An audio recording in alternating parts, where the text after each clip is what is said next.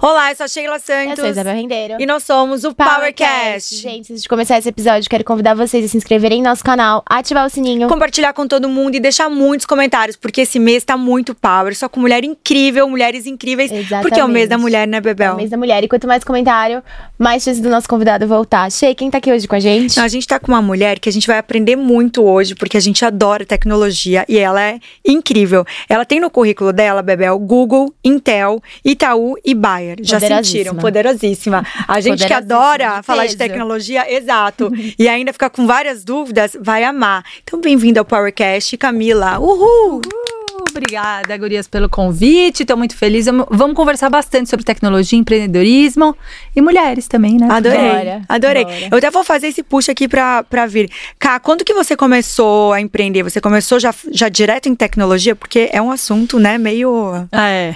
Eu, eu fui fazer programação, eu queria ser programadora, trabalhar com computador, nem sabia o que, que era empreender, não, não tive acesso ainda na infância, sabe? Mas cresci numa família onde meu pai trabalhava com tecnologia, então computadores, cartões perfurados, disquetes, CDs e todas essas coisas, né? Que hoje muita gente nem sabe o que, que é, rondavam minha casa. E era uma coisa muito natural. Por mais que não existisse um incentivo claro, tava lá, sabe? Eu lembro, o computador do meu pai ficava debaixo da escada, assim, então tinha um lance meio místico, assim. Meu pai resolvia bastante coisa pelo telefone, né? Naquela época não tinha internet, então tocava o telefone de madrugada e aí ele atendia. Eu, "Ah, Nossa, meu pai, certeza que é um enviado alienígena Adorei, gente, um Terra tal. hacker É, super. é. E eu cresci com essa mística, então eu tinha muita certeza de que eu queria trabalhar é, com alguma coisa que resolvesse problemas e tal. E aí fui. Minha mãe ajudou muito nesse processo, assim, a gente sempre foi uma família muito unida, assim, meu pai, minha mãe e eu tenho uma irmã gêmea. Ai, que É, máximo! então a gente sempre foi muito unido, todo mundo, assim, como planejamento de futuro. Então, isso eu tinha certeza. Empreender mesmo entrou na minha vida porque depois da graduação, eu achei que eu ia fazer ciência, que eu ia ser acadêmica. Depois a gente entra nessa, nessa discussão. É, mas eu queria trabalhar na NASA, tava fazendo meu plano para isso e tal. E aí eu recebi um convite para ir pro Google, para ir fazer um, né, a princípio um estágio. E aquilo mudou minha vida, assim, tipo, o fato de sair de casa com 20 anos e morar nos Estados Unidos, viver a vida, trabalhar numa big tech numa época que não era tão acessível assim, né? Se a gente olha 2013, eu tinha 20 anos na cara, né? Lá caiu uma ficha muito grande, assim, de chegar nos cafés, sabe aquele estereótipo de Silicon Valley, assim? Eu com 20 anos na cara no final de semana não fazia nada, eu ia sentar, meu- levava o computador, sentava num café e as pessoas todas conversando. Meu Deus! Gente, que incrível! É né? isso. Então, o empreender veio nesse lugar de descoberta. Voltei para o Brasil, não quis ficar lá, também podemos conversar sobre isso. Assim, foi uma, foi uma transição, foi uma escola incrível, mas não era para mim. E aí eu voltei para o Brasil, é, já decidida que eu queria fazer alguma coisa com educação, ainda não necessariamente empreendendo, mas aí já foi muito rápido. Aí com 20, voltei com 21, fui trabalhar com educação, com 23 já estava com a empresa, já estava, já aí já foi tudo muito rápido. Gente, Tá. eu tenho milhões Eu de perguntas. também. Você sabe o que me passou na cabeça? Você lembra que uma vez a gente estava conversando que não tem muitas mulheres na parte de tecnologia, principalmente na parte de programação? Sim, é, Você eu ia lembra? falar isso agora, eu ia perguntar isso. Não é nem mulheres, é tecnologia em si, né? Falta, Principalmente no Brasil. Por que, que você acha que falta tanto essa mão de obra? Porque eu acho que a gente tem um estereótipo de genialidade, assim. Não tô falando que é fácil, mas a- eu lembro que quando eu passei na faculdade, a minha irmã fez letras. Eu ia até perguntar depois, Minha irmã que gêmea-? E a gente era, era muito bom estudar com a família Chute, porque eu sempre fui de exatas e ela de humanas. Então a, a galera se estapeava um pouco pra estudar com a gente em casa, porque resolvia, entendeu? Tipo, o rolê inteiro, é. E a gente sempre gostou muito de estudar. Então, exist, existia e existe até hoje, a gente não conseguiu mudar, essa é a minha grande luta, de que é muito difícil, é inacessível, tem que ser um gênio. Porque a gente tem esse estereótipo. Quando você pensa assim, cara, quem fez tecnologia? Aí você vê lá, o código do Bill Gates, né, no Netflix. Lindo, eu amo o Bill Gates, acho o cara um gênio. Mas cria um estereótipo de que só uma pessoa genial vai conseguir fazer aquilo. Aí você pensa, ah, Mark Zuckerberg. Mas existe um estereótipo, né, do guri, inclusive do guri branco, antissocial, que é muito nerd e que começou muito cedo. Então, se você é uma menina com 18 anos, que ainda não sabe muito bem o que você quer, você nem vai cogitar isso. Tipo, meu, já tô velha. Eu cansei de receber, e recebo até hoje, mensagens de pessoas falando assim: tenho 19 anos, eu já tô muito velho, né? Tipo. Caramba. Sem 19 anos. Então, acho que o estereótipo vem dessa, dessa aura de genialidade que por vezes acaba se, se convertendo em verdade, mas não é assim. Hoje, cada vez mais a gente está falando de no-code, a gente está falando de uma tecnologia humana, a gente está falando de meio e não de fim. Então, a, a, gente não conseguiu, na minha opinião, avançar o estereótipo desse ser que programa, sabe, sendo homem ou mulher, uhum. é, para os tempos atuais. Quando a gente vê, eu sempre fico pensando, Cara, o algoritmo do Instagram, todo mundo tenta hackear o algoritmo, tipo, ah, não posso postar hashtag tal. Gente, isso é o típico pensamento computacional. E ninguém associa isso à genialidade. Ficou meio banal, então a gente tem que levar para esse lugar. E para as meninas é ainda mais difícil, né, Gurias? Porque, de novo, tem uma construção de gênero. Então eu lembro quando eu passei na faculdade, a minha irmã fez letras e eu fui fazer, né, na época tinha que tinha que entrar pela engenharia da Poli, era um negócio assim bem nerd. Tinha que, né, e as pessoas, nossa, você deve ser muito inteligente, mas eu nem sei o que você vai fazer, sabe? Colocavam num lugar em 2010, né? Eu entrei em 2009, 2010 num lugar de tipo, cara, eu não tenho ideia do que isso, do que acontece, do que, que você vai fazer, sabe? Eu tinha que explicar. Hoje eu acho que já tá um pouco melhor, mas a gente ainda tem esse estereótipo de ter que trabalhar muito, de ter que estudar muito. Então a gente ainda não conseguiu uma equidade, sabe, de interesse entre as gurias e os meninos. Caramba. Meu Deus, é. eu tenho um milhão de perguntas Também. aqui. Vou começar pela parte de TI mesmo, né? Que você bah. é muito boa nisso. É, o Ká, quando você fala de, de nessa parte de tecnologia uhum. ou porque existe milhões de coisas ali dentro, né, sim. diárias. É, o que, que, eles, o que a grande maioria faz para resolver dentro de uma empresa? Uhum. Hoje eu diria que é design de sistemas, tá? Então TI, tecnologia da informação, por muito tempo foi área de suporte, né?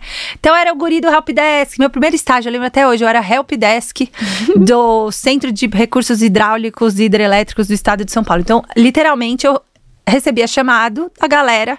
Do alto dos meus 18 anos, eu resolvi o problema da galera. Então eu chegava aqui, ah, eu não consigo instalar o módulo Banco do Brasil. Você pode vir me ajudar? A gente associou muito, né? Principalmente aqui no Brasil e economias emergentes que demoraram para ter essa virada tecnologia a back-office, a suporte, uma área de gasto.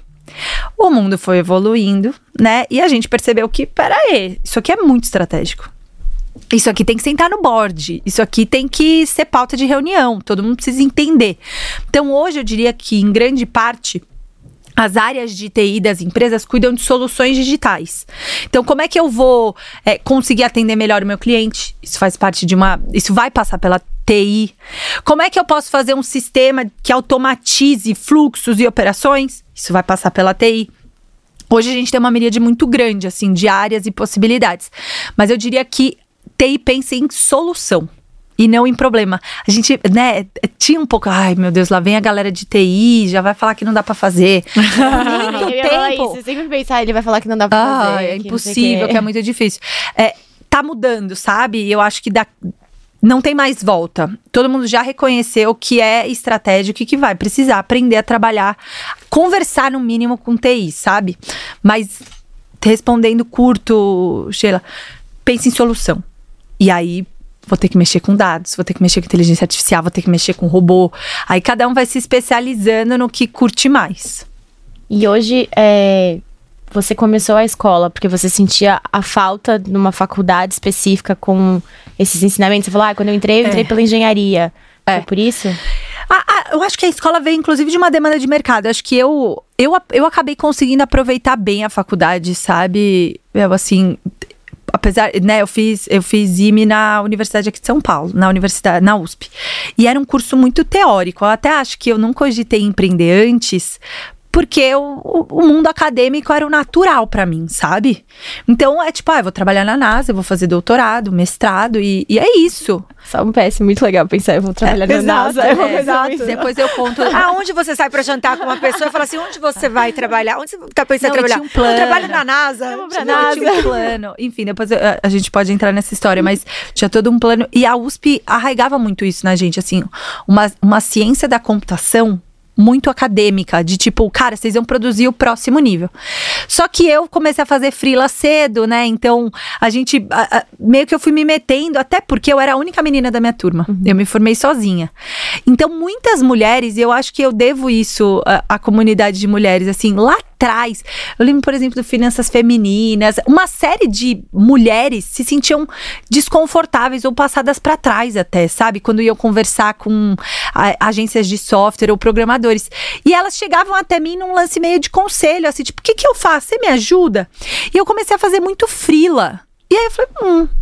Mas ainda era um projeto paralelo, assim, não, não tinha essa, esse furor do empreendedorismo, sabe? É, eu ainda achava que a academia era o meu caminho. Aí eu trouxe para o Brasil um desafio que chamava Technovation Challenge, que ensinava gurias a programar aplicativos em 12 semanas e traduzia, aí já foi mais legal mas ainda é um beside project. Então, é, a escola nasceu desse interesse muito claro de equipar as pessoas com esses jargões, com essa, com de fato todas as possibilidades que eu via, tipo, mudou minha vida. Uhum. Eu viajei para muitos lugares, eu onde eu nunca imaginei, eu trabalhei, sentei em mesas que eu nunca achei que eu fosse sentar. E aí, reconhecendo essa necessidade, quando eu voltei para o Brasil, é, a gente começou a escola Mastertech como for profit, né? Tipo, vamos fazer grana. É, deu super certo, relativamente rápido, né? quando eu penso, né, numa escola, imagina que uma guria de 23 anos vai abrir uma escola. Era impensável isso há, há poucos anos atrás. Para os meus pais é até hoje, eu acho, sabe? Quando eles olham e falam assim, talvez não, nem seja possível. E aí, em 2019, a gente conseguiu, a, a gente abriu inclusive a ONG, entendendo que existia uma tese de mudança é, por tudo que a gente tinha estudado de educação de tecnologia. Então, além de transformar empresas e de ser essencial que as empresas investissem em é, é, reskilling e upskilling dos seus funcionários, a gente chama, né? Que é equipar as pessoas a conseguir acompanhar as tendências. Existia também uma tese de transformação social. Se eu conseguisse levar esses conteúdos é, para ambientes que não iam acessar isso. Então, a escola começou sempre idealista. No meio do caminho a gente se achou junto às empresas, existe uma demanda clara. É, e hoje eu acho que a, a, gente continua trabalhando com as empresas, mas a gente percebeu que é maior, inclusive, que isso, assim, que é uma tese de transformação social, né? Que a gente vem chamando de mobilidade digital. As pessoas precisam conseguir é, transitar por esses mundos, sabe? Porque senão a gente mesmo tolhe as nossas perspectivas, né? Uhum. Quando a gente não se enxerga como um ser digital, como é que eu vou viver nessa sociedade? Sim. Ferrou. Eu concordo. E hoje, se você pudesse avaliar é, ou dar um, um, ano que nosso país estivesse, uhum. tipo, ao Brasil se encontra em tal ano de tecnologia, qual uhum. seria? Eu acho que a gente ainda está numa transição, é, Sheila, de de sair do uso e ir para proposição, sabe? Eu acho que hoje o Brasil está conseguindo caminhar para um lugar onde a gente pauta tecnologia, avanços, regulamentações, né? A gente fala de chat GPT, né? Não sei o quanto vocês estão acompanhando, mas isso vai dar o que falar ainda. Porque, de novo, foi o primeiro produto de inteligência artificial generativa que chegou para a massa. A gente vai ter que regular, a gente vai ter que aprender, a gente vai ter que discutir. Isso vai transformar a forma como a gente trabalha, ponto quero nem entrar se vai ser bom, se vai ser ruim, mas vai transformar. Eu ainda acho que o, o, o nosso país ainda está numa fase onde a gente está esperando para ver. Então, ah, vamos ver o que, que os Estados Unidos vai regulamentar? Vamos ver. Mas a gente é uma potência digital. A gente tem muito engajamento, as pessoas amam tecnologia aqui no Brasil. A gente muda a política de redes sociais por causa do Brasil. Tipo, o Instagram se vê tendo que observar o comportamento do Brasil, Twitter. Mas a gente ainda não conseguiu pegar isso pra gente, sabe? É, como esse celeiro de proposições. A gente ainda. É, e eu acho que tem uma questão educacional, né? A gente ainda não consegue ter volume de pessoas, é, uma educação básica razoável para que as uhum. pessoas possam fazer isso de um jeito mais responsável, para que elas possam estudar. Então, eu, eu não sei te atribuir um ano, Sheila, mas tudo chega aqui com uns 4, 5 anos de delay, é, Caramba, do ponto de vista de né? proposição, sabe? Cara, eu vou começar, e eu espero estar tá errado, eu adoraria que alguém comentasse assim, não, eu tenho um contra-exemplo aqui, porque a gente tá consumindo, mas a gente não tá produzindo. E a generativa.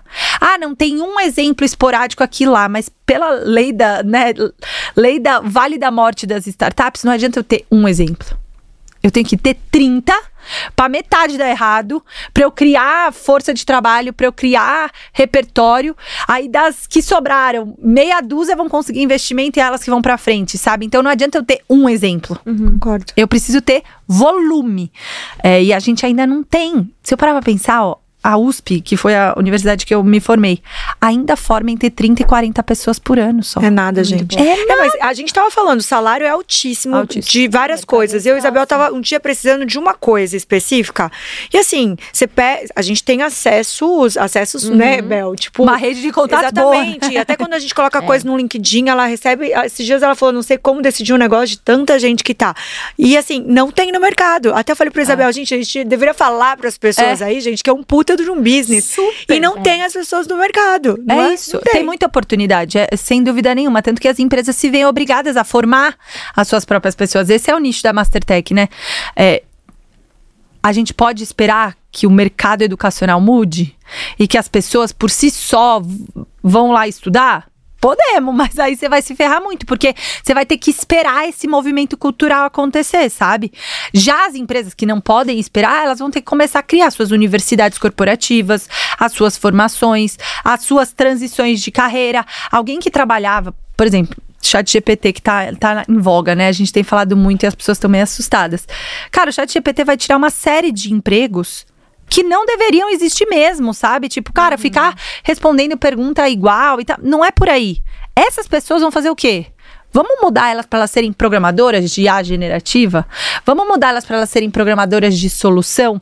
Então as empresas se veem obrigadas a fazer esses movimentos. É aí que entra a Mastertech e toda uma tese, né, de áreas de TI regenerativas, né? Como é que eu posso é, construir peopleware, né? Então na tecnologia eu tenho hardware, que é tipo isso, celular, né? Ui, bati aqui. celular. Eu tenho software que é o iOS ou Android, é o sistema operacional, o Windows, o Mac. É, e eu tenho, a gente defende, né, que a gente tem a, a, questão do peopleware. Como é que eu equipo as pessoas e dou habilidades para que elas aprendam a aprender essa tecnologia, sabe? É, isso vai ser inevitável. Inevitável. Você acha que então falta talvez umas iniciativas lá atrás, tipo governo mesmo, educação, pequenininho, você tá na escola e fazer, sei lá, uma aula de robótica. Total! Assim. E, e tava quase para aprovar. É, já tem na nossa base nacional comum curricular. Uhum.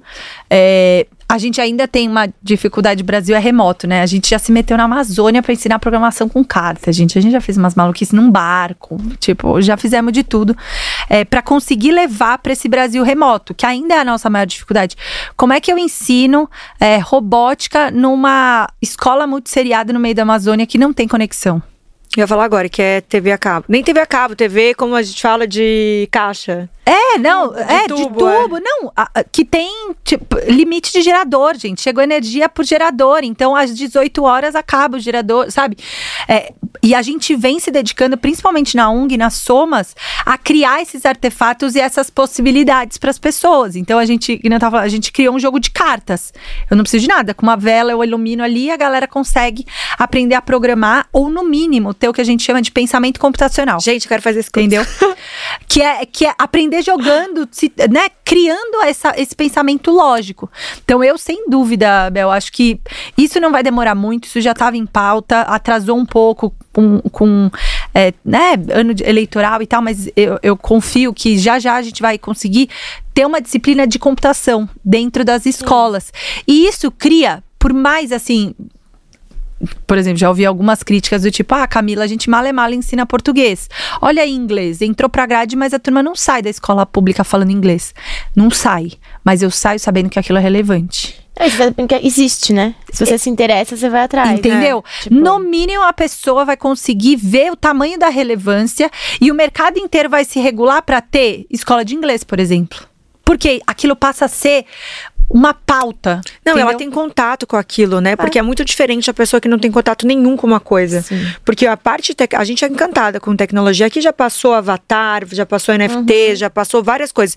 Mesmo que a gente é, não entenda 100%, a gente aprende alguma coisa. Isso. Inclusive, a gente sabe que vocês, né, Bebel, que assistem aqui são apaixonados, porque as visualizações são altíssimas desses é assuntos. Então, realmente é um assunto que as pessoas se interessam, mas o meu ponto de vista é: eu e a Bel, a Bel é muito mais na minha frente nessa parte tecnológica, ela é super, assim, rápida nas coisas. Eu, quando vejo um negócio que eu fico curiosa, eu vou lá estudar, estudar, estudar, eu preciso pegar na prática, eu preciso ter contato, eu preciso debater com as pessoas o que, que é. A gente teve aqui várias pessoas que passaram falando de meta Sim. também. Então, assim, ah, tá lá no Vale, aprende meta, como que vai ser? Várias é pessoas que passaram por startups. Então, o meu ponto de vista é, se tiver o contato, no já é, é, Eu li a respeito que, que já tava, a gente até bateu sobre isso, né, Ju? Que tava já tentando regulamentar, que eu acho que é essencial é, pra gente fazer isso. Saiu em outubro a regulamentação e a princípio as escolas iam ter até 2024 para colocar. colocar computação no currículo. E aí, quando teve a transição de governo e foi homologar, o que aconteceu foi, a gente manteve a parte do currículo, mas e, e, de fato tem um ponto assim, cara, como é que eu tenho que treinar professor, eu tenho que criar material didático, tal, tal, tal. Será que dá em dois anos? E aí também em discussão como é que vai ser é, essa questão. É, de novo, a nível estadual e municipal, a gente já tem uma série de movimentos. Então, eu acho que é uma questão de tempo mesmo até uhum. isso virar oficial, como já é para vários outros países, né? Quando a gente pensa assim, Argentina, o currículo argentino da educação básica, ele é muito mais tecnológico e digital do que o nosso. Porque tem revisões mais constantes e afins. Ásia nem se fala, assim, todos os países lá já entenderam que a gente vai precisar mudar a matriz da nossa educação uhum. básica se a gente quiser ir para frente, né? E eles olham muito para um dado que a gente também olha, que a gente chama de digital divide. Por muito tempo, a gente olhou para o poder de um país olhando para PIB, olhando para é, é, parte de DH e tal. Isso continua sendo importante, mas tem um dado que é o nível de digitalização desse país, porque no médio e longo prazo é isso que vai sustentar ele, né? Quando a gente olha para a Índia, talvez no sentido de DH, a gente tenha uma briga boa aí entre Brasil e Índia. Agora, do ponto de vista de digitalização, nem se compara, eles estão muito mais para frente do que a gente. Que louco isso, né? Então, a gente tem uma impressão que eles estão mais atrás. É uma né? métrica, tá, passou a ser uma métrica é, em N mesas de decisão, porque no médio e longo prazo a gente vai ficar para trás né? A gente vai ter dificuldade de posicionar diante é, é, da produção de conhecimento de ciências. Então, virou um dado e eu confio plenamente que em pouco tempo a gente vai ter regulamentações né, de governo mesmo para que a gente consiga endereçar isso como política pública como país. Eu até vou fazer uma pergunta aqui. O que, que você acha que, dentro do ensino básico de tecnologia, o que, que você acha que é mais importante hoje para as uhum. pessoas terem de base? Tipo, olha, eu acho que o mínimo as pessoas deveriam aprender é isso, isso, isso. A gente usa muito o termo pensamento computacional. Sheila, então, o que, que é isso, né? É essa lógica. É eu entender que eu tenho entradas que eu tenho variáveis, que eu tenho dados, que eu posso processá-las de maneira automática ou semiautomática para produzir um resultado. Se a gente consegue ensinar as pessoas a ter esse pensamento sistêmico, meio caminho tá andado, certo? Porque eu consigo criar arquiteturas possíveis. Num segundo momento, e em 12 anos de educação básica dá para fazer isso, né? Na nossa cabeça, o ideal seria fase fundamental 1 e 2, a gente ser um pouco mais arquitetural, né? Então, ensinar as pessoas a pensar, ensinar as pessoas como que a internet funciona, uso responsável. E mais para os anos finais, a gente conseguir trabalhar algum nível de profissionalização e instrumentalização para entregar tudo isso. Então, ensinar uma linguagem de programação, é, ensinar algum nível de IoT, de robótica, né? Dependendo é, da possibilidade que existe ali. Então, eu diria que pensamento computacional nos anos iniciais, para que isso seja quase um formador de caráter, assim, sabe? Essa pessoa vai usar celular. Assim, para mim é muito louco. Eu fui pra, pra comunidade de Tumbira em julho do ano passado, é, que fica na Amazônia. Fica a sete horas de barco de Manaus. E é uma comunidade que é super avançada perto das várias, assim. Ela já tá vivendo de ecoturismo, assim. É uma comunidade super conectada. Todas as crianças com perfil no TikTok. Que legal. Todas as crianças criando conteúdo. E aí, quando você pergunta assim, o que, que é internet? Como é que isso funciona? Você sabe quais você está exposto? Você sabe programar? Você sabe para onde vão seus dados? Não, mas o uso já tá lá. Assim, todas as viagens. A gente foi pra, fui pra África. Tipo, cara, as pessoas têm celular. Não, deve ser uma viagem usam, incrível, né, para você, contato. até de autoconhecimento, né, de coisas, meu, como que tá, né, você que tem acesso a vários lugares, que teve, assim, sempre, uhum. de vários lugares que tem uma tecnologia muito grande, uhum. que estão falando de várias coisas, você ir para lugares que é, é quase louco. zero, é muito louco, né, é uma diferença... Louco. É muito louco. E, e, e, de novo, já chegou lá. A gente só não tá conseguindo aproveitar esse poder. O celular, o 5G, o 4G que seja, o 3G que seja, já tá lá. Uhum. O que falta é a gente conseguir usufruir disso, né? A gente conseguir é, ser mais do que usuário, ser produtor também. Já, eu já fico feliz quando eu vejo alguém produzindo conteúdo para o TikTok, produzindo conteúdo para o Instagram, Instagram, eu já acho que a gente conseguiu mudar a nossa matriz. Porque algum tempo atrás a gente ia nessas comunidades e era só consumo de Facebook. Eu só consumi o Facebook como se aquilo fosse o, o, o relato do mundo, sabe? Eu, uhum. eu aprendia sobre o mundo pelo Facebook. Isso é um puta risco, certo? Agora eu já vejo as pessoas querendo e sonhando em serem produtoras, em serem influenciadoras digitais e tal. Então já foi o meio caminho. Eu acho que o próximo passo é a gente conseguir compreender que para além de produção de conteúdo, eu posso construir algoritmos, eu posso construir soluções, eu posso produzir tecnologia. Uhum.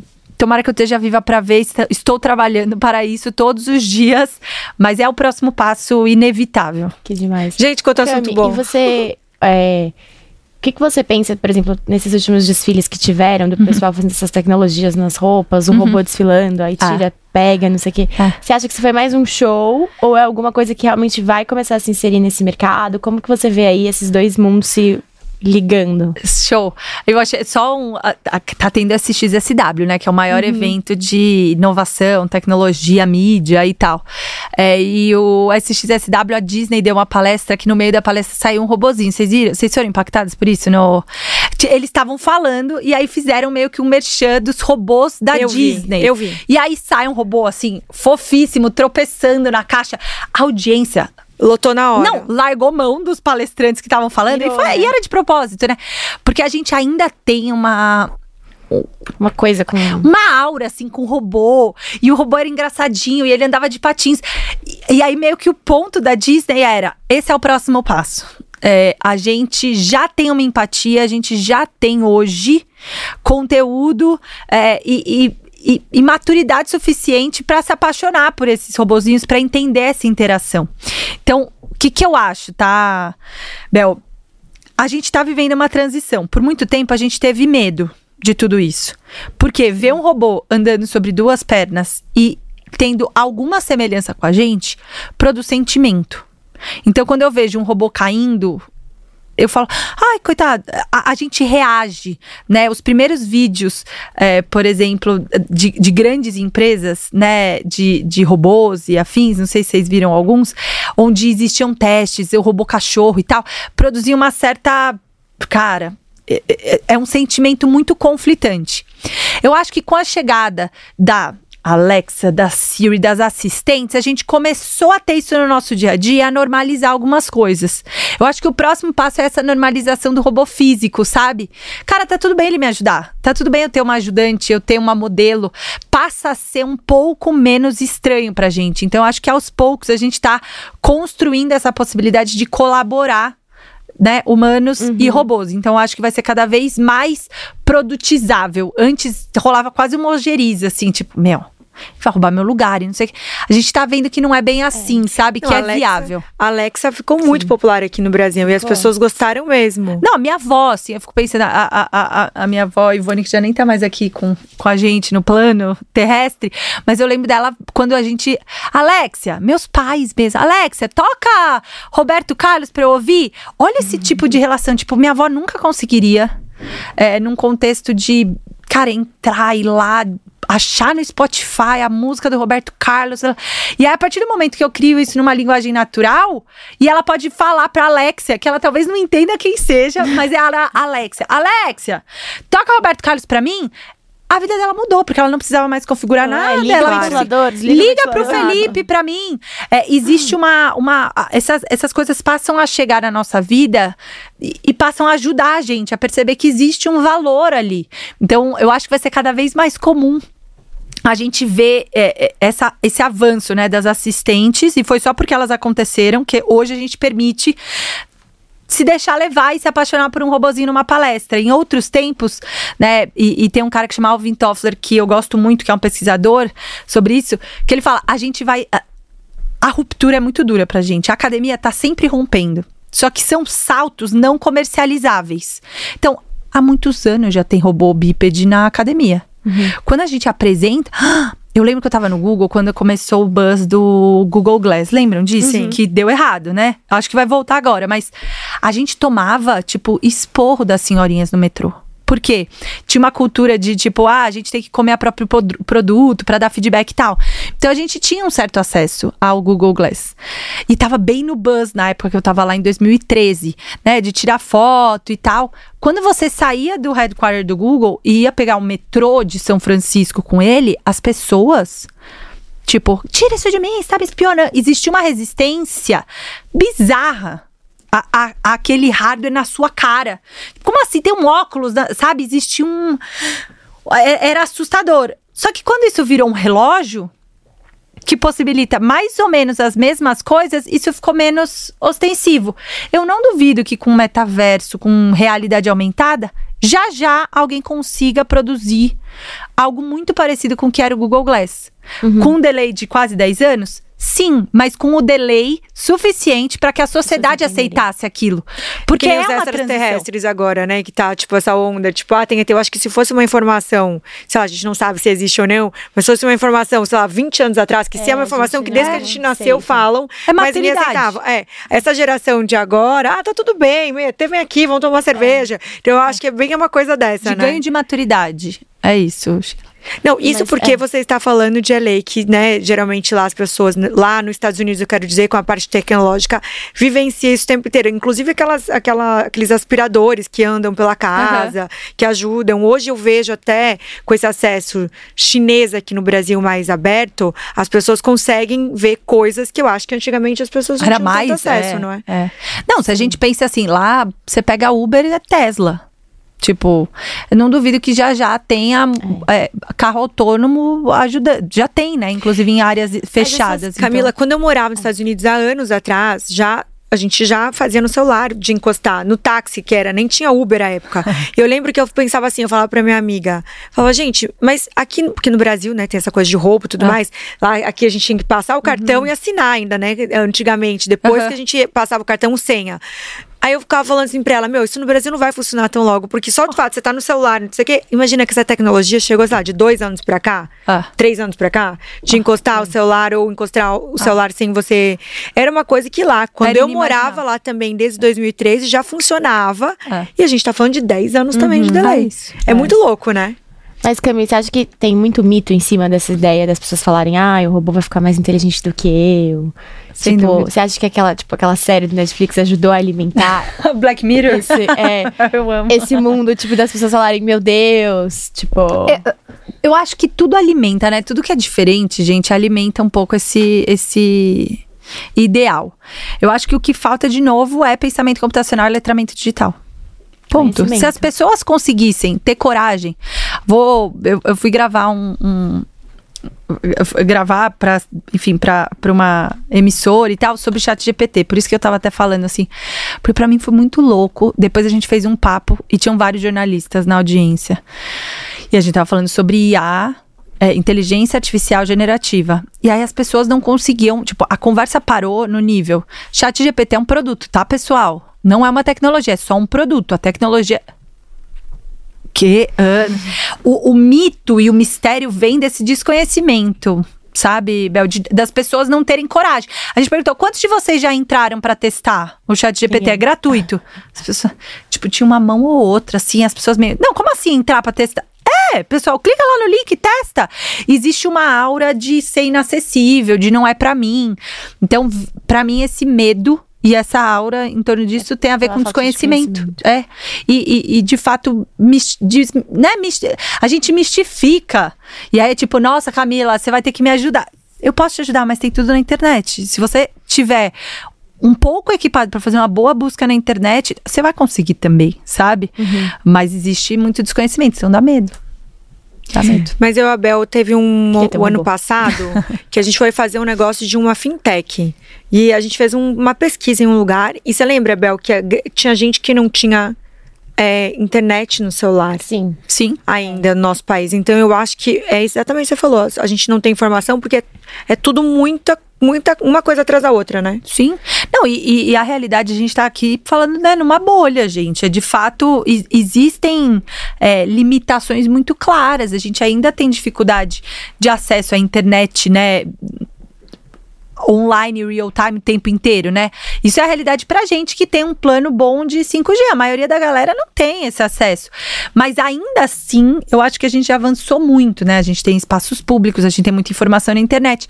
Falta um pouco essa coragem que advém desse, dessa preparação. Por isso que eu acho que não é colocar robótica e computação para que todo mundo saia programando da escola. Mas é para equipar. Se a gente conseguir ensinar a população a fazer boas pesquisas e usufruir de tudo que já está indexado na internet, já tá bom. Já tá bom, não precisa sair falando. Que é um pouco o que eu penso do lance que é o comparativo do inglês. Eu sei, gente, o inglês, as pessoas não saem falando inglês da, da educação básica, assim. Tanto que a gente tem 1%, né, da população brasileira que fala inglês. Mas eu sei que existe uma relevância ali. Alguma coisa eu vou aprender, alguma coisa vai me chamar atenção e eu maximizo essa chance. Então, se a gente conseguir ter computação, ainda que seja para ensinar as pessoas a usar tudo que já foi indexado, já tá ótimo. Meio caminho tá andado, sabe? Como que você enxerga o mercado daqui uns cinco, nem muito tempo, daqui uns três anos? eu vejo muito um uso ainda maior de dados, tá? Eu acho que pra mim o grande a gente fica romantizando, né, inteligência artificial e tal, e é massa, não tô duvidando não. E a generativa chama muita atenção, o chat GPT chegou bombando já e tal, mas eu acho que a gente vai principalmente começar a valorizar os nossos dados enquanto produto e a riqueza que eles podem trazer de informação para tomada de decisão. Então, acho que cada vez mais a gente vai valorizar. Tipo, galera, você ficar gerando conteúdo pra internet e tal, a gente vai ter que repensar como essa internet é remunerada, né? A Web 3 que a gente fala é quando a gente realmente começa a ser dono dos nossos dados. Eu simplesmente ficar navegando no Instagram, eu tô dando riqueza pro, Instagram. Será que todo mundo tem consciência disso? Não. Na- a, a gente vai sendo alimentado, né, por essa. Ai, não, eu quero ver conteúdo e tal, mas eu tô gerando riqueza de hábitos, eu tô gerando é, inteligência contextual para essa companhia. Então, eu acho que o mercado vai, em algum momento, vai sacar que a gente precisa dividir renda, sabe? Que a gente vai precisar começar a remunerar de um jeito um pouco mais justo, que a gente vai precisar tokenizar todas essas informações. Então, eu vejo, vai, no médio e longo prazo, o Web3 se consolidando e a gente olhando mais para dados do que para todo esse buzz maravilhoso, né? Que a gente acha incrível, é, mas que começa numa geração de dados responsável, é, numa compreensão de que todo mundo, quando você não paga por uma solução, e é aquela máxima bem clichê, né? Que a gente já fala, se você não está pagando por um produto, é porque você é o produto daquilo. Quando a gente não paga para usar, alguém tá lucrando com isso, não tem nenhuma big Sim. tech boazinha, entendeu? E não é porque é porque a gente tá num sistema capitalista. Ponto. Alguma riqueza está gerando, sabe? Então eu vejo um mercado um pouco mais maduro nesse sentido, de respeitar esses limites e de fazer essa distribuição, né? De conseguir é, dividir um pouco o bônus, né? E, e dividir também o ônus, porque a gente sabe de vícios, a gente sabe de, né? Quando vazou o Facebook Papers, por exemplo. Eu, eu até quero fazer uma pergunta curiosa aqui, ver se tem a ver ou não. Quando você fala que vai sa- sair a Web3, que é o novos produtos de divisão, Aham. tem a ver com comunidade também? Eu- tem a ver com, com a gente ser dono dos nossos próprios dados. Então, a, a, a Web 1 era uma viabilidade, ninguém sabia o que ia dar. Né? Então, a Web 1 era literalmente transação desses dados. Eu quero passar minha informação para Bel, eu mando. Ela pega essa informação e me manda. Então, literalmente, a Web 1 era tipo transação. tá?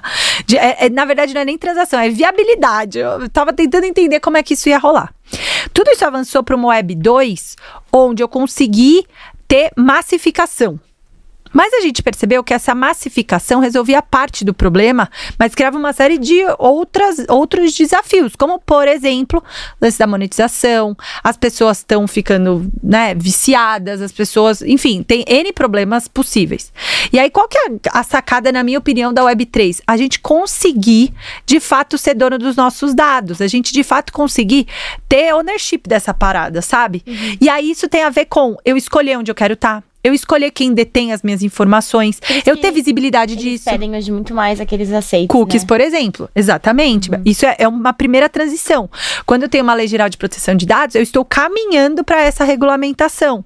É, eu poder, por exemplo, uma das regulamentações que eu tenho certeza que vai acontecer no médio e longo prazo é: eu preciso saber quando um conteúdo foi gerado por uma máquina ou quando ele é autoral hoje na internet, pessoal, eu não tenho essa, esse, esse tracking de sei lá, a pauta das gurias do Powercast da Camila Chute usou os seguintes fontes, tal, tal, tal, tal, tal, tal, tal. Tem se vocês contarem, mas eu não consigo traquear isso de forma automática. Onde que vocês pesquisaram as minhas informações? Eu não sei se esse cabeçalho foi gerado por, um, por uma IA ou não. Hoje isso ainda é muito ficção científica. Mas isso vai acontecer. Então, a Web3 tem essa necessidade da gente contar para as pessoas, da gente informar, ser mais transparente nessas transações de dados, sabe? É como... Eu tenho direito de saber que aquela bula do remédio X foi criada por uma inteligência artificial, concorda? Sim. É, é a gente não hoje, tem ideia, né, de como é. tá por trás. Não tem ideia. Hoje eu não, te, hoje eu não sei se aquilo foi de fato criado pela pessoa que assinou, ou se foi o chat GPT que fez. A gente brinca lá no escritório, a gente deu um nome pro chat GPT que é a Graça. Do GPT, ela tem o um nome completo, que é Graça Penteado Tirsa. Ah, e a gente combinou entre a gente que a gente sempre avisaria se a gente teve ajuda uhum. do chat ou não para fazer uma ementa, para fazer um texto de um copy de post no Instagram. A gente vai de, combinado, porque hoje, do ponto de, se alguém quiser não contar, não preciso saber. Eu, capaz de eu achar bom. Nossa, olha que pessoa inteligente, eu vou achar bom. Sabe? É e aí a gente sempre brinca, ó, te, alerta, usei a graça. A graça já corrigiu, tá? A graça já melhorou, já tá na versão que a graça escreveu. Como um combinado interno do escritório. Quantos, quantos escritórios chegaram nesse nível de conversa? Pouquíssimos. Não, tem, nem deve passar pela cabeça deles que alguém que, que alguém tá usando. Pode usar. Exato. Isso, meu. Então, a Web3 para mim vai trazer essa, essa responsabilização, sabe? Da gente não ter que fazer isso porque a gente quer, mas porque já vai sair de barato isso, sabe? Vai ser o jeito como a gente se organiza e não só porque a gente quer. Hoje, com o excesso Nossa, de informação mas... que tem tudo, né? Porque não sei como as empresas grandes, né, principalmente dessas mais fortes do mercado que a galera usa, ela consegue fazer um filtro, né? Tanto, né, com coisas de política, com coisas de agressividade, uhum. com. Eu acho que tem pessoas que jogam coisas lá que deixam outras pessoas, como a gente tava, você estava falando agora, doentes e as pessoas não sabem. Como que é feito esse funil? Porque meu ponto de vista, a, a, quantidade de informação que é recebida é, é menos, é muito mais rápido do que, a, do que o próprio peneirada, né? Cara, tem duas formas, tá? Eu vou tentar aqui. Acho que tem uma parcela que é mais óbvia. Então, hoje, o Twitter, por exemplo, já tem robôs, literalmente, que ficam procurando palavras ofensivas. Então, eu já consigo, por análise contextual, saber quando a pessoa, sei lá, vou dar um exemplo. Achei, o robô do Twitter achou a palavra idiota. Ela vai olhar o que tem antes e o que tem depois. Se der um score de linguagem ofensiva, vou bloquear já. Vídeos do Instagram que tem alguma coisa. O meu aparece muito com parto, né? Tipo, agora que eu tô, né, tô grávida, e aí vira e mexe, ó, vejo uns vídeos de parto e não sei o quê. Vira e mexe. Ah, esse conteúdo ele é sensível, né? Como se fosse pornografia e é o vídeo de um parto. Por quê? Existe um padrão de imagem que automaticamente o Instagram já coloca. Ah, esse vídeo. Não sei se vocês já viram esse Sim, vídeo. Ah, esse vídeo é sensível, clica aqui para ver. Grande parte desses conteúdos é automático. E a última parcelinha tem o que a gente chama de rotuladores, que são os data labors, que é um trabalho super mal pago, que a gente tem e a gente isso me dá até um que a gente chama de fazendas de rotuladores, que são literalmente muitas pessoas que ficam olhando conteúdo tóxico e falando isso é tóxico, isso não é. A gente ainda, isso ainda existe, pessoal. O chat GPT, por exemplo, a Murat, que é a CTO, é uma mulher, inclusive a CTO do chat GPT. E ela fala que a grande missão na vida dela é conseguir acabar com essas fazendas, porque hoje uma parcela razoável ainda não consegue ser automaticamente rotulada. Então eu preciso ter pessoas Que que tem que ser no volume. A, a do chat GPT, por exemplo, fica em Uganda, olha que tranquilo, né? Tipo, é literalmente uma fazenda de pessoas que ganham, tipo, 2 dólares a hora. Que absurdo. Bizarro. E que são expostas a conteúdos de tipo. Não, mas ela, ela, ela, ela lê isso dia, é, o dia É o dia inteiro. Sim, não, Né? sim, não, sim, não. Caramba. Então, hoje, esses filtros é, de, de o que vai e o que não vai, grande parte é automático. Dentro de uma companhia, quase tudo é automático, porque né, é raro que a- acontece, mas sei lá, a pessoa não põe uma pornografia, um suicídio, sei lá, alguma coisa muito tóxica numa rede corporativa. Então, a gente consegue automatizar muito de linguagem agressiva, de assédio e tal, dentro de um canal corporativo. Agora, no mundo real, no TikTok, no Instagram, no Facebook, no chat, blá, ainda tem muita coisa que precisa ser rotulada. Tipo, isso aqui é escroto, bizarro, não pode aparecer pra ninguém. Isso aqui tá de boa, sabe? Caramba. Cami, pra é, quem tem empresa, né, que tá escutando a gente, que Uhum. quer poder, eh, digamos assim, dar uma atenção maior pra essa parte de tech, por onde que, ela- que eles podem começar? Eu acho que o primeiro é, é- é tentar, tá? Na, na minha visão, estruturar isso como parceiro do negócio e não como back-office. Eu ainda vejo aqui no Brasil, de novo, né? Aquele papo que a gente tava tendo. Onde tecnologia só recebe a demanda. Tipo, faz aí pra mim. Dá pra trabalhar assim? Dá. Mas você não vai conseguir ter avanços significativos. Então, a primeira coisa é observar se a sua TI é estratégica ou se você encara isso como custo. Se você já tem um executivo, uma executiva é, de TI, né, alguém que consegue dar essa visibilidade de como tecnologia poderia melhorar tudo na sua empresa. Desde o processo de pedido de cápsula de café para o escritório até, de fato, automatizar a comunicação com seus clientes, sabe? Esse para mim é o primeiro ponto. E o segundo é começar a investir nessas implementações de produtos digitais, sabe? Bel, eu fico pensando que, de novo, você não precisa ter uma equipe interna. Porque se você não tem ninguém, como é que você vai gerenciar isso? Mas você precisa ter pelo menos alguma empresa, algum terceiro que consiga te ajudar a dar vazão para essas possibilidades digitais, sabe? Que seja uma, uma consultoria, que seja uma boutique de software, é, para que você consiga surfar essa onda da digitalização. A gente fala muito na Mastertech, né? Qual que é a sua postura diante da digitalização? Você está esperando ela ser inevitável? E tem gente que dá certo, assim. Quando eu olho para bancos, claramente tem bancos que puxam, claramente tem bancos que compram os que puxaram para poder usar aquela tecnologia, sabe? Vai da estratégia. Eu, particularmente, talvez pelo meu perfil, não acho que vai sempre dar para você comprar quem foi mais na sua frente. Uma hora vai ficar tão na frente que você vai se lascar e você vai morrer. Então, essa empresa precisa vislumbrar essas possibilidades do seu mercado, se manter atualizada e ter um parceiro estratégico, ou dentro de casa, ou terceirizado, para dar cabo dessas coisas digitais. Porque senão, uma hora, o salto vai ser tão grande, tão rápido, que você não vai perceber. Olha o exemplo do chat GPT e do Google. São coisas completamente diferentes, tá, pessoal? E eu tô monotemática do chat GPT, enfim. Fiquei um pouco assustada na sexta-feira. É, chat GPT não é, é, é generativo, então ele cria coisas, ele não é um buscador. Sim. O Google é um buscador. Então, por exemplo, tem diferenças de uso clara. O Google, não adianta você fazer uma pergunta extensa para ele, porque ele vai pegar meia dúzia de palavras e vai buscar na Nas chaves. É. O chat GPT, quanto mais detalhe você der, quanto maior for sua pergunta, mais contexto, melhor vai ser a saída. Então, sei lá, eu até tava dando esse exemplo pro meu pai. No Google, você perguntar quem é Camila Chute, lindo. Por quê? Ele vai achar Camila Chute procurar. Quem é, ele vai entender que é uma. Ele vai conseguir achar várias versões de bio da Camila que já saíram em um milhão de sites. Tá? Eu perguntar pro chat GPT quem é Camila Chute é um desperdício. O que, que eu deveria perguntar? Gere uma biografia é, consolidada dos feitos mais recentes de Camila Chute. Ele vai gerar. Entende a diferença do buscador e da IA generativa, certo? Sim. Então, na minha, na minha percepção, é, isso muda completamente a forma como as pessoas usam buscadores. O Google estava esperto? Diz que tava, que vai lançar o Bard, que é o, o equivalente do chat GPT. Mas, desculpa, ele perdeu o, o, O o lance primeiro, de né? ser o primeiro. Uhum. E o Google tinha tudo para fazer, assim, do ponto de vista tecnológico, o Google tinha muito mais competência do que a OpenAI. Não, não é competência, muito mais possibilidade, porque já tem base de usuários, tem um monte, tem um monte de dados, é. tem um monte. Tipo, do ponto de vista tecnológico, o Google tem tudo para fazer o chat GPT deles.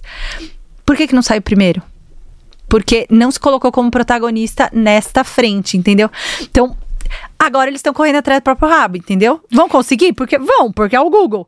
Mas esse que é o meu ponto, esse que é o já meu tem argumento, uma tecnologia entendeu? na frente, que as pessoas já sabem. É tipo, eu acho que TikTok, né, quando fez o, o ou o Snapchat, uhum. que mesmo que o Instagram vai lá, porque ele já tem todo não o core, é já tem todo, não é a mesma tá. coisa. O Snap Exatamente. era de um jeito que morreu, tudo bem, mas o Instagram nunca conseguiu ser como ele Exatamente. era na, na, época, quando foi de lançamento. A, da mesma forma que o TikTok tem a essência dele, que todo mundo lançou e viu daquele é jeito, isso. que por mais que ele esteja fazendo e que todo mundo está consumindo lá, não é o TikTok fazendo é vídeo. Então eu acho que é, é, é, exatamente esse exemplo. Assim, se você é uma empresa e você quer ser protagonista nessa corrida pelo digital, você vai ter que dar cara a tapa. Por quê?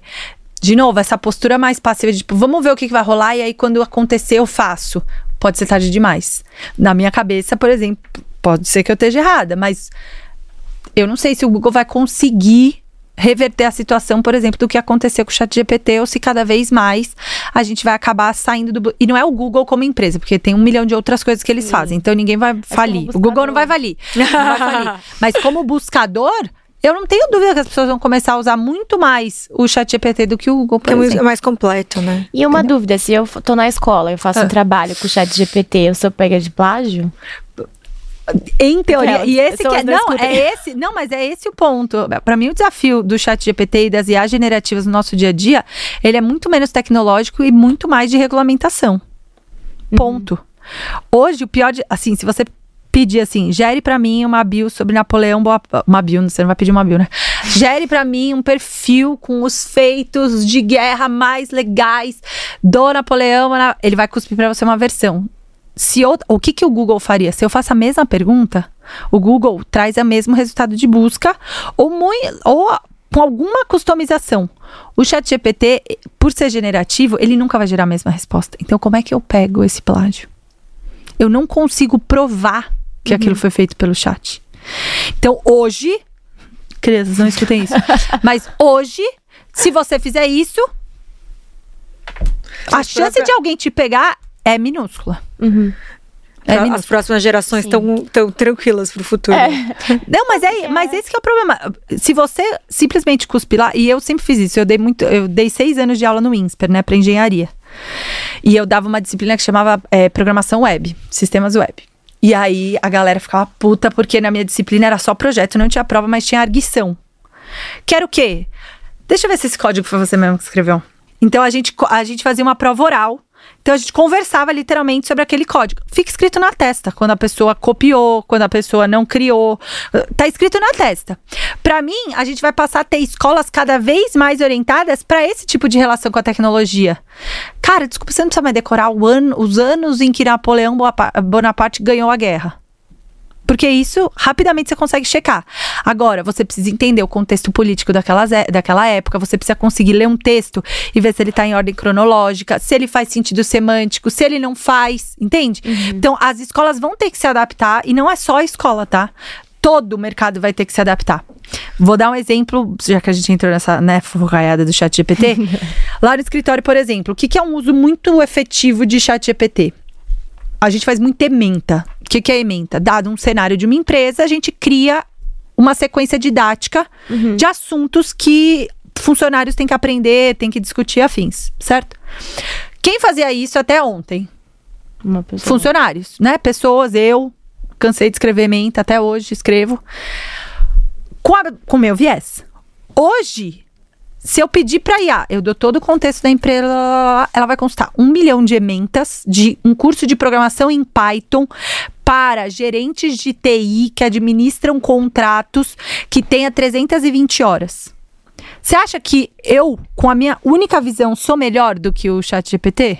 Não, porque ele vai comparar uma base de milhões e vai me dar uma. O que, que cabe a mim como professora?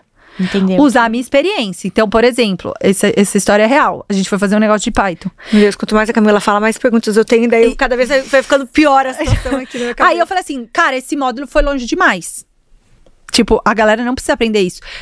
Dilui pra mim. Então, ó, gostei dos seus. Mas vamos ficar em quatro módulos Aham. e dilui as horas do último módulo pra aprofundar em algum assunto específico dos outros módulos. Regerou. Ah, essa eu gostei mais. Tá bom, vou mudar uma coisinha aqui, né? passo pra frente. E no tempo que eu demoraria pra escrever uma, eu consigo fazer cinco. Uhum. Entende? A gente vai ter que reformular o mercado. Ponto. E uma pergunta na peneira dele, quanto ele vem com os acessos internos das pessoas que ou a- cada pessoa ajuda a alimentar também? Porque a- o Google cada um ajuda a alimentar, né? É, é que o Google, ele não.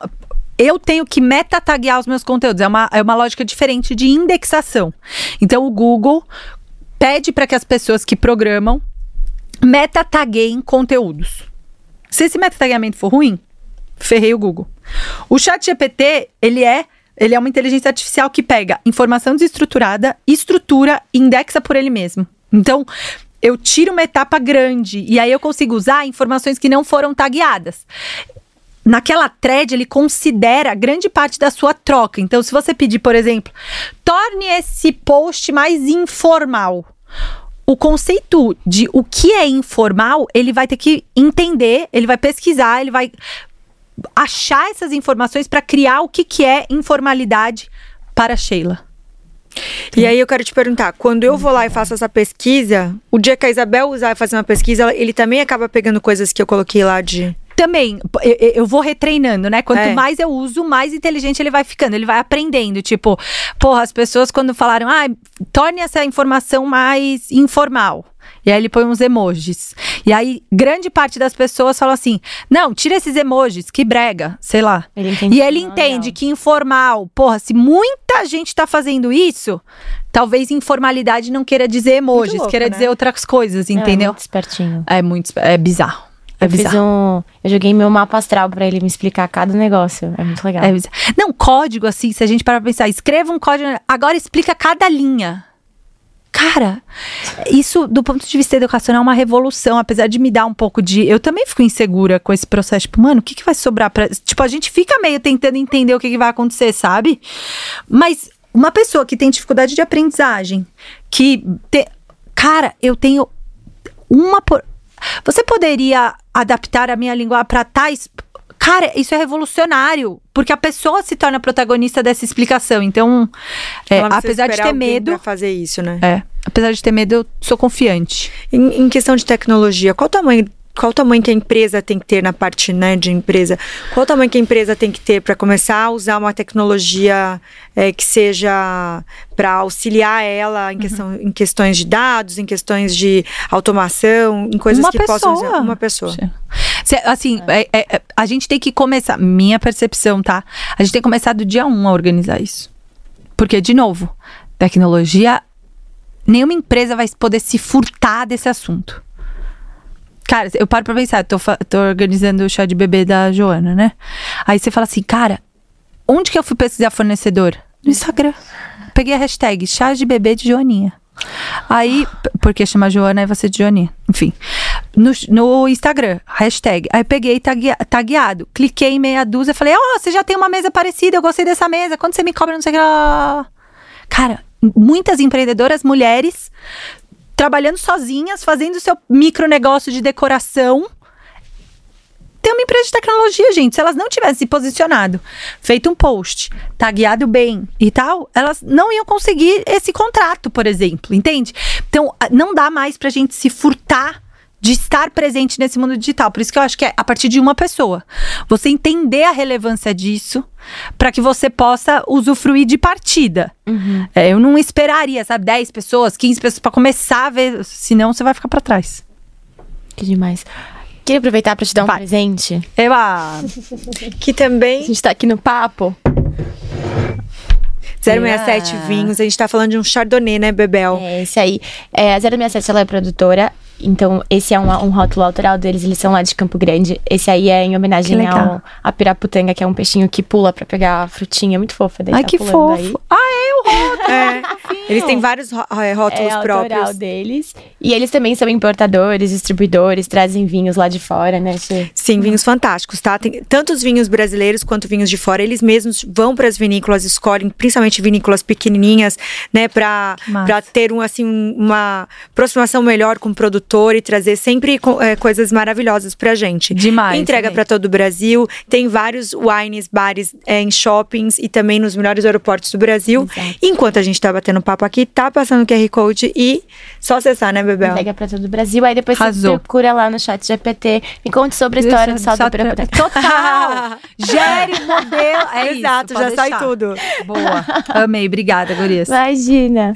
Gente, eu tenho várias perguntas. É, Bel, você que é boa de tecnologia, faz umas perguntas powers aí pra Adoro!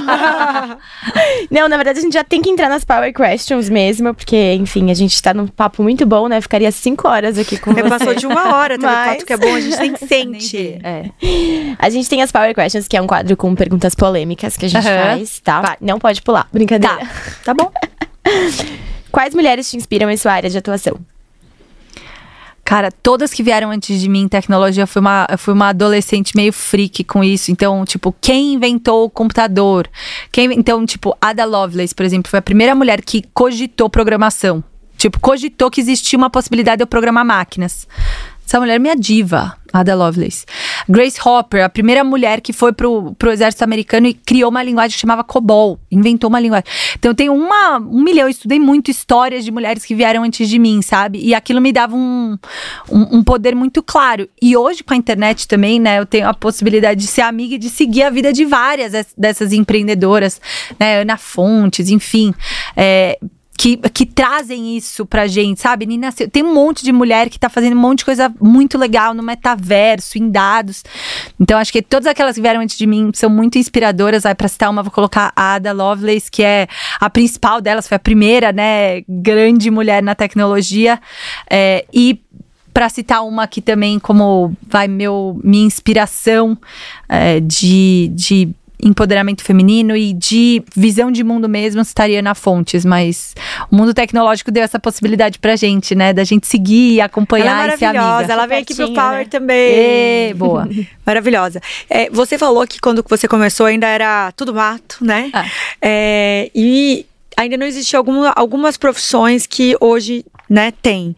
Como que você enxerga no futuro é, as profissões uhum. de tecnologia? Cara, vai ter de tudo, assim, eu sou muito otimista nesse sentido. Eu acho que vai ter, tipo, designer de roupas de robô, designers de pele, designers de, assim, de tudo. Então, acho que um, algo que vai. Vai ter designer de tudo, tá? Então, a gente vai ter que redesenhar o nosso mundo no digital. E para isso a gente vai ter que ter pessoas que consigam ter esse pensamento de criação mesmo, sabe? É, engenheiros também de tudo. Engenheiros e engenheiras, no que diz respeito a sistematizar tudo isso, sabe? Então, engenharia de dados mesmo, gente. Não existia essa profissão. Quando eu comecei a faculdade, eu também não sou tão velha assim, sabe? Tipo, não existia. Não se falava nessa profissão. E hoje, estamos aí, um monte de vaga aberta, pelo amor de Deus, vem aqui todo mundo. Então, acho que o pensamento de design vai se manter, porque a gente vai ter que recriar o nosso mundo no mundo digital. E a, o pensamento sistemático dos engenheiros e engenheiras também para quase tudo.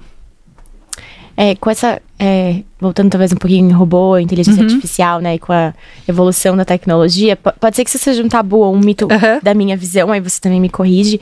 Mas as pessoas, muitas pessoas acabam é, se ligando ao, à inteligência artificial, se fechando no mundo para viver aquilo. O que, que você pensa disso? Você acha que é saudável? Você acha que tem como acontecer essa evolução sem as pessoas se fecharem? O que, que você acha disso? Essa, essa é a parte da resposta. Pode falar não sei, né? Não pode falar, mas pode falar não sei, né? Eu estudo muito essa intersecção entre humanos e tecnologia, assim, sabe?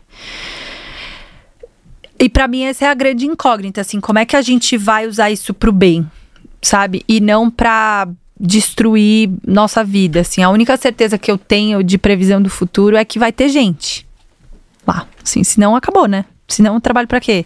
Apesar de passar meu dia com muitas máquinas, a única certeza que eu tenho que manter, me manter confiante é vai continuar a ter gente lá no futuro. E é por isso que a gente toma decisões. Então, é, a minha resposta é não sei. Eu acho que do, muitas das coisas que a gente está fazendo não são legais. é, para os seres humanos. E a gente acaba esquecendo, apesar de no discurso a gente falar muito, tipo, ah, tem gente no centro, coloquem os usuários no centro, soluções pensadas em, em, em né, com, né, para usuários, para pessoas, eu ainda acho que a gente escorrega muito. Então, quando a gente monta a ONG, fala de mobilidade digital, é na tentativa de consertar um pouco isso, sabe? Uhum. Bel, eu não, eu, eu, não tenho plena convicção que todo mundo tá preocupado com isso, sabe? Eu ainda vejo.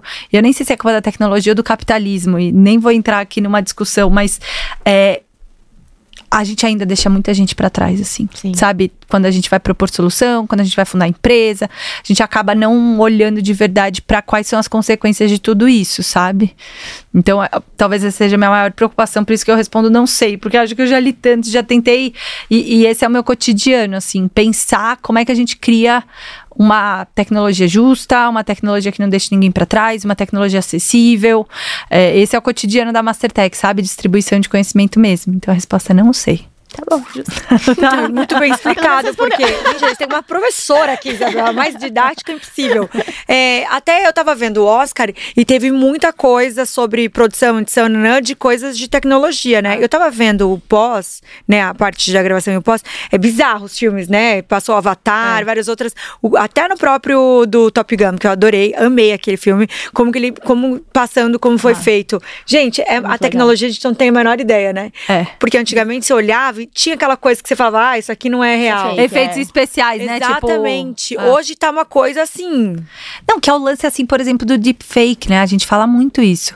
Cara, como é que eu vou saber se esse vídeo de fato foi a Sheila ou colocar a cara da Sheila lá? É. Tá bizarro. Como é que eu sei que esse texto foi escrito pela Sheila e não pelo chat GPT? Não sei.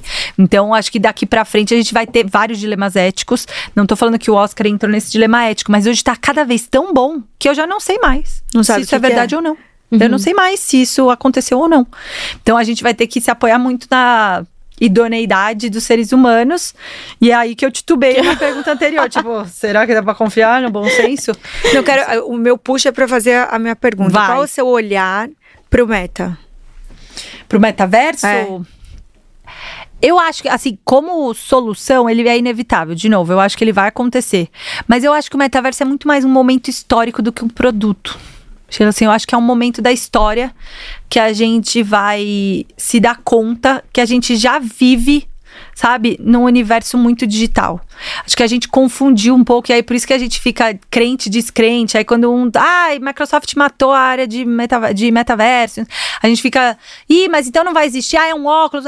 Para mim, o metaverso é um momento histórico, entendeu? É mais um onde um universo né, se torna muito maior do que ele é. Ele deixa de ser só o universo físico que a gente conhece, o universo biológico, e ele passa a poder ser criado. Mas para uhum. mim é um momento histórico, sabe? É, e eu acho que a gente tá quase lá minha percepção, assim, quando eu vejo a criançadinha e a forma como a criançada, principalmente, a nova geração usufrui da informação digital, do celular, dos computadores, eu já acho que esse momento está muito próximo, sabe? A gente já já vai conseguir viabilizar tudo isso. Então eu vejo como um momento histórico e não como uma tecnologia, sabe? Legal. Três coisas que você nunca fez, mas tem vontade. Eu tô muito afim de ser mãe, gente. Ai, que delícia. Porque eu sou muito. É, agora, eu nunca fiz, né? Também e tô fazendo agora. Mas eu tenho muita vontade, porque, de novo, eu sou uma pessoa das máquinas no que diz respeito a, tipo, entender coisas. Eu sou meio cientista, assim, sabe? Nesse sentido de querer experimentar e tal. Então, eu acho que deve ser muito louco você ver um caráter, uma pessoa, um ser humano se formando na sua frente, literalmente, assim.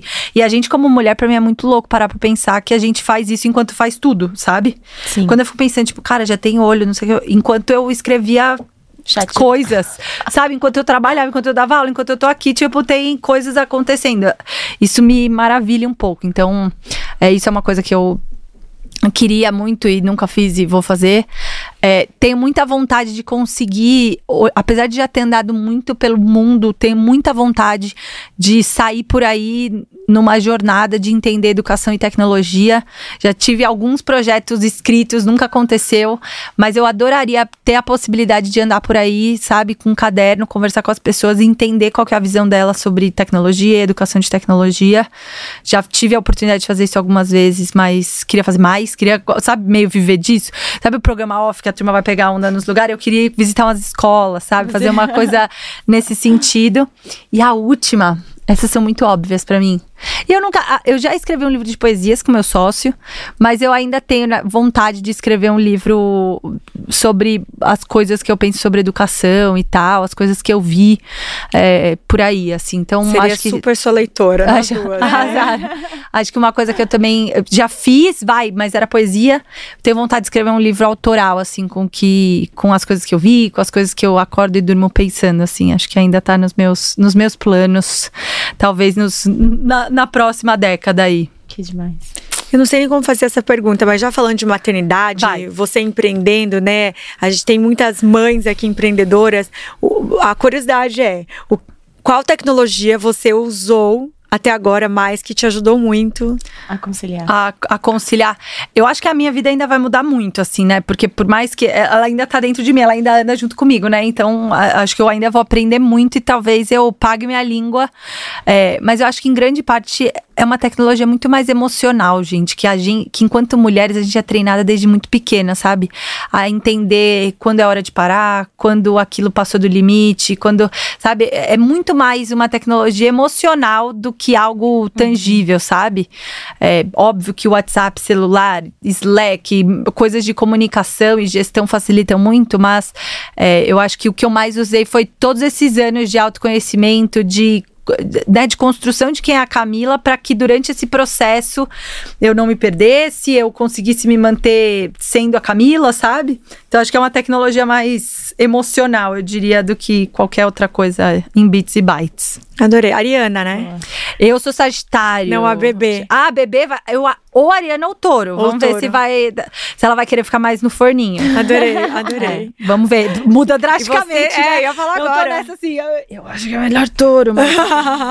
ela que decide. você logo, sagitariana. É. Não, lá, E meu marido é leão. Imagina, gente. incrível. Não, mas você dá pra ver, porque Sagitário é super tecnológico, né? É. É, um de tchu, total. E meu marido é leão, então vamos ver. Eu acho que pra, pro bem dela e do nosso, talvez fosse bom ela ser touro. Exato. mas vamos ver. Maravilhosa. Cami, a gente queria te dar mais um presente antes de Eba. finalizar. Esse, pra você cuidar da sua pele, que já Arrasou. é maravilhosa, né? Essa aqui, um- esses cosméticos são à base de argila. Aí dentro tem um sérum e uma máscara facial. Maravilhosa. Arrasou. Não, e é, é- tem mais de 125 minerais e é de argila. Como você tá gravidinha, pode usar Super super. natural, orgânico É porque é e natural. Arrasou. Tem feito Ai, detox e amo. lifting, a gente adora. E também, enquanto a gente tá batendo esse papo, durante o episódio, tá passando o QR Code, vocês acessam e entrega pra todo o Brasil, Brasil, né, Brasil, Bebel? gente. Ah, isso. Tecnologias da natureza, né, pessoal? Adoro. Que a gente tem que aprender a usufruir. É isso. É arrasou. verdade, tecnologias da natureza. Camila, passa suas redes sociais pra gente, por favor. Eu, te- eu tenho uma irmã gêmea, pessoal, que tem a mesma cara que eu e que também é a Chute, mas na média, em qualquer lugar que você digitar Camila Chute, provavelmente você vai me achar. Então, tanto no LinkedIn quanto no Instagram, TikTok afins. Eu não sou uma pessoa super das redes sociais, acho que no Instagram e no LinkedIn mais, é, mas a gente tenta produzir muito conteúdo no canal da Mastertech, no canal da Somas, enquanto ciência, sabe? Mesmo ciência e consciência no que diz respeito a popularizar tudo isso. Então, é, tem as minhas redes pessoais, para quem quiser ver Jojo nascer, mas tem também mastertech.tech é, ponto tech e somas.org.br, onde a gente produz grande parte desses conhecimentos e tem essas discussões, assim como a gente teve aqui com vocês. Foi Delícia. ter você aqui. Aprendeu Muito muito. Obrigada, Obrigada, imagina, gente, amei. Obrigada. E vocês, gente, não se esqueçam de se inscrever no nosso canal. Ativar o sininho, deixar um monte de comentário e mandar pra todo mundo o episódio. Até a próxima. Até a próxima. Beijos. Beijo.